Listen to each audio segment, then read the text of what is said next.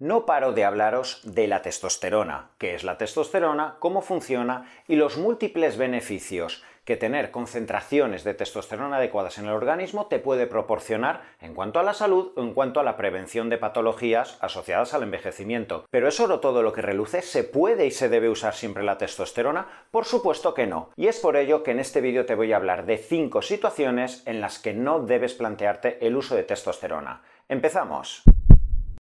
Dentro de la endocrinología se habla mucho acerca de la tiroides, de la insulina, del cortisol, de los estrógenos y progesterona, pero en la comunidad científica cada vez conocemos más en los últimos 10 años los posibles beneficios que giran alrededor de las terapias de reposición de testosterona cuando están asociadas al paso del tiempo, al hipogonadismo, a la andropausia, al déficit de testosterona en las mujeres y son estos beneficios alrededor de la prevención de la sarcopenia, de la pérdida de densidad mineral ósea asociada al envejecimiento, los beneficios que pueden girar alrededor del uso de testosterona a efectos cognitivos o a efectos metabólicos, los que nos están permitiendo tener cada vez más bagaje de información alrededor de estas terapias. Pero qué duda cabe que siempre que a nivel médico hablamos de cualquier uso de un fármaco, de un producto, de una hormona, tenemos que saber las indicaciones tenemos que saber los posibles pacientes que pueden beneficiarse de una aplicación del fármaco o de la hormona,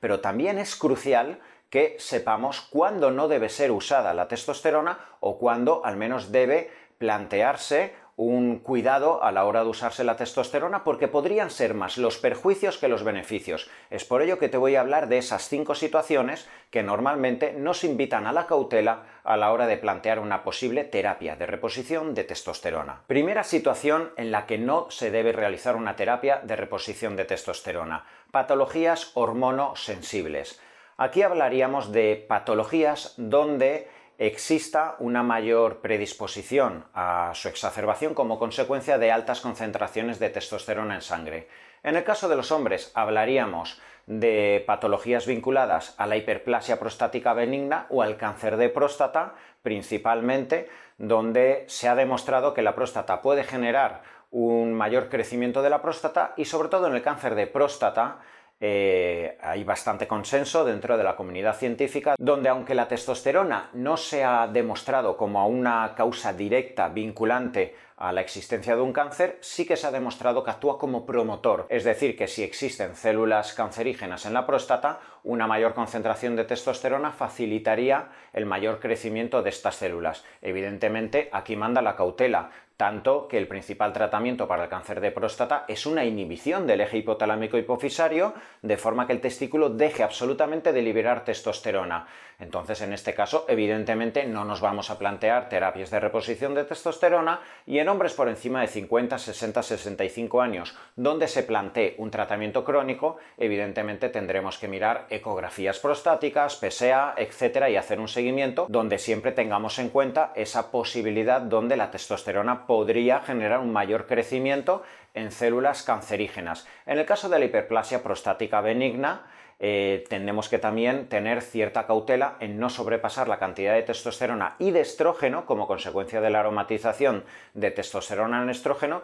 porque eh, el exceso de micción, de molestias, de infecciones, de, próstata, etcétera, podría ser mayor, aunque en cierto modo, controlando la dosis adecuada y la aromatización, esto suele normalizarse. Si hablamos de mujeres, el total de patologías asociadas al exceso de estrógeno también pueden verse favorecidas como consecuencia de un aumento de testosterona en sangre, de forma que patologías como los fibroadenomas mamarios, los miomas, pólipos uterinos, eh, cáncer de mama, cáncer de cuello eh, uterino, cáncer de seno endometrial, endometriosis, síndrome de ovario poliquístico, todas estas patologías que suelen cursar con hiperestrogenismo, en el caso del síndrome de ovario poliquístico, hiperandrogenismo, evidentemente deberían excluir el uso de cualquier tipo de terapia de reposición de testosterona. Segunda situación donde debes limitar la terapia de reposición de testosterona, mucha acumulación de grasa o mucho porcentaje de grasa en tu organismo.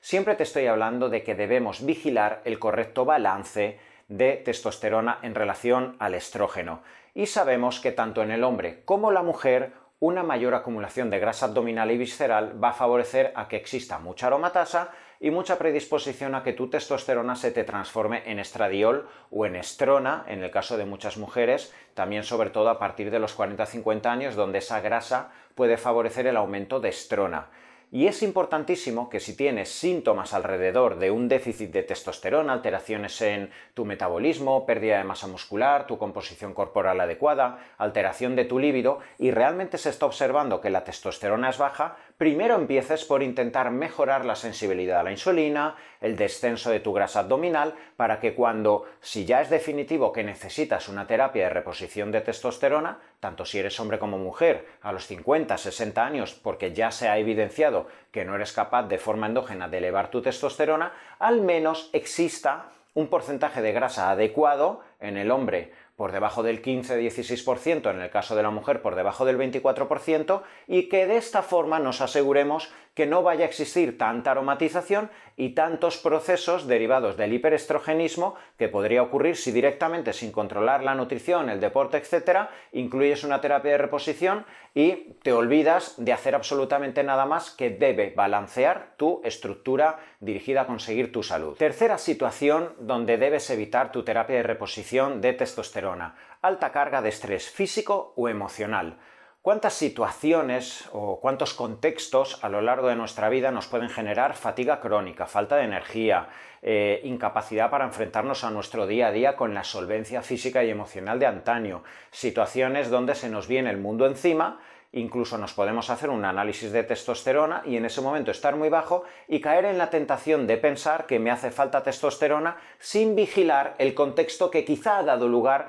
al descenso de testosterona o la pérdida de disponibilidad correcta de testosterona. Esto lo veo constantemente en consulta. ¿Cuántas personas jóvenes incluso o deportistas incluso amateur de élite que han llevado a su organismo o al sistema nervioso al extremo y esto está generando una alta carga de estrés no compensada que tumba las cantidades de hormonas, las concentraciones de hormonas anabólicas en sangre, como es la testosterona en hombres y principalmente la dehidropiandrosterona en la mujer. Esto hace que surjan todos los síntomas alrededor del declive de testosterona, pero en este caso tenemos que ser consecuentes y generar una averiguación y una introspección alrededor de llevo seis meses con dieta hipocalórica, he recortado hidratos de carbono mientras he hecho más deporte que nunca, ¿Qué ocurre en mi vida? Efectos emocionales en el trabajo, estoy preparando unas oposiciones, estoy trabajando 70 horas a la semana y no duermo. Quizá todo esto es lo que está generando estos descensos en la liberación de testosterona, amenorreas hipotalámicas en la mujer,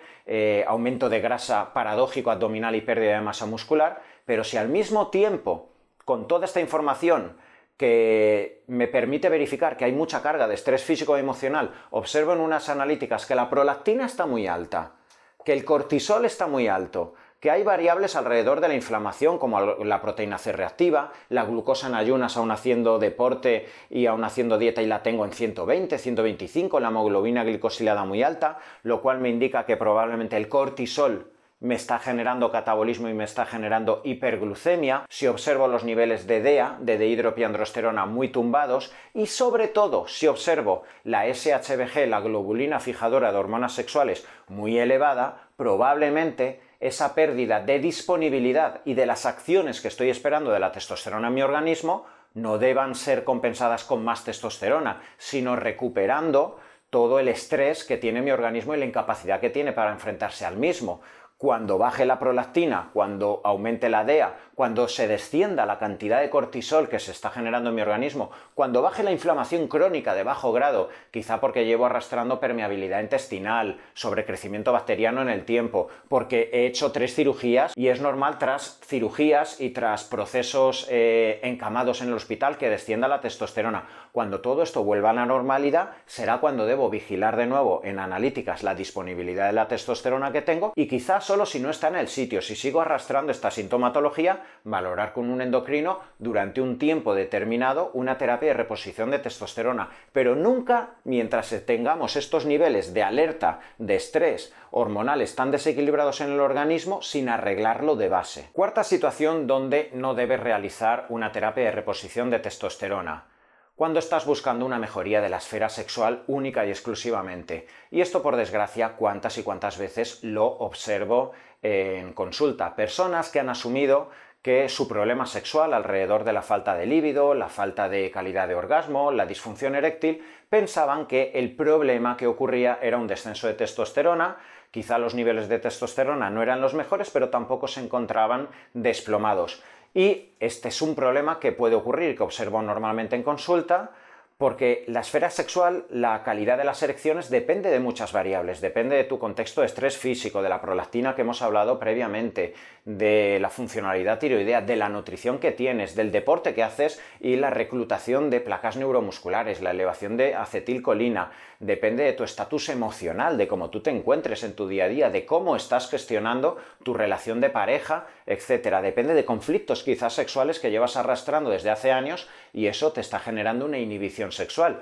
Poco o nada te va a ayudar ahí la testosterona, porque si incluso vas a un exceso de testosterona, aromatizarás, tendrás exceso de estrógeno y ahí ya la hemos liado, porque ahí vas a tener un bucle de hormonas, un descontrol en las concentraciones adecuadas entre testosterona, entre estrógeno, entre prolactina, que eh, no vas a arreglar en realidad tu calidad eh, de orgasmos, tu disfunción eréctil. Es muy importante que siempre verifiques junto a un experto cómo es tu nutrición, cómo es la vasodilatación de los cuerpos cavernosos si tienes una disfunción eréctil, si tienes un problema psicológico que debe ser atendido por un profesional y solo en último término la testosterona será otro factor más que puede mejorar tu vida sexual pero jamás acabes pensando en que por aumentar los niveles de testosterona en sangre, ya seas hombre o mujer, vas a solucionar tu esfera sexual. Quinta situación donde no debes realizar una terapia de reposición de testosterona aquellas situaciones donde se constatan analíticas sanguíneas que tu nivel de testosterona y la disponibilidad de la misma es correcta.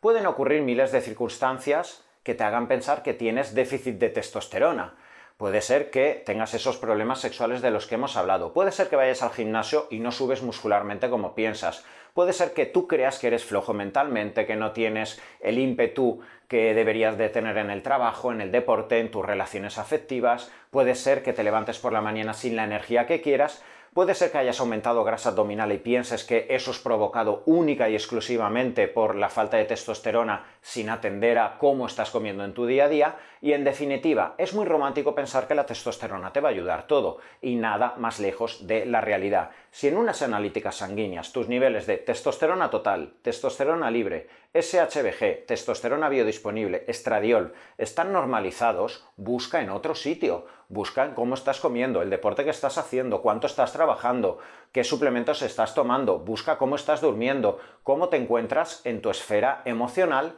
para buscar realmente solución integral a todos los problemas que estás teniendo y olvídate de que tengas problemas de testosterona o que la testosterona te vaya a ayudar. Al igual que te he dicho en el anterior punto, cuando una persona cae en el error de intentar tapar síntomas y signos de que hay otras circunstancias desequilibradas en su vida con testosterona, vamos a encontrar luego un desequilibrio metabólico de la hipófisis del hipotálamo que a largo plazo va a generar aún más empastre en tu vida. Y es por ello que en estas situaciones donde tus analíticas están perfectas, aunque tú intuías que tu testosterona podía estar mal, debes buscar junto a un profesional mejorías en tu nutrición, en el deporte, suplementación o en el área psicológica. Hablar de medicina integral implica hablar de la homeostasis, el correcto funcionamiento de todos los sistemas fisiológicos en tu organismo. Aquí tenemos que hablar del correcto funcionamiento del sistema intestinal, del sistema neuronal, también del sistema endocrino. Y dentro del sistema endocrino tenemos que hablar del correcto balance de todas las hormonas, insulina, estrógeno, cortisol o testosterona.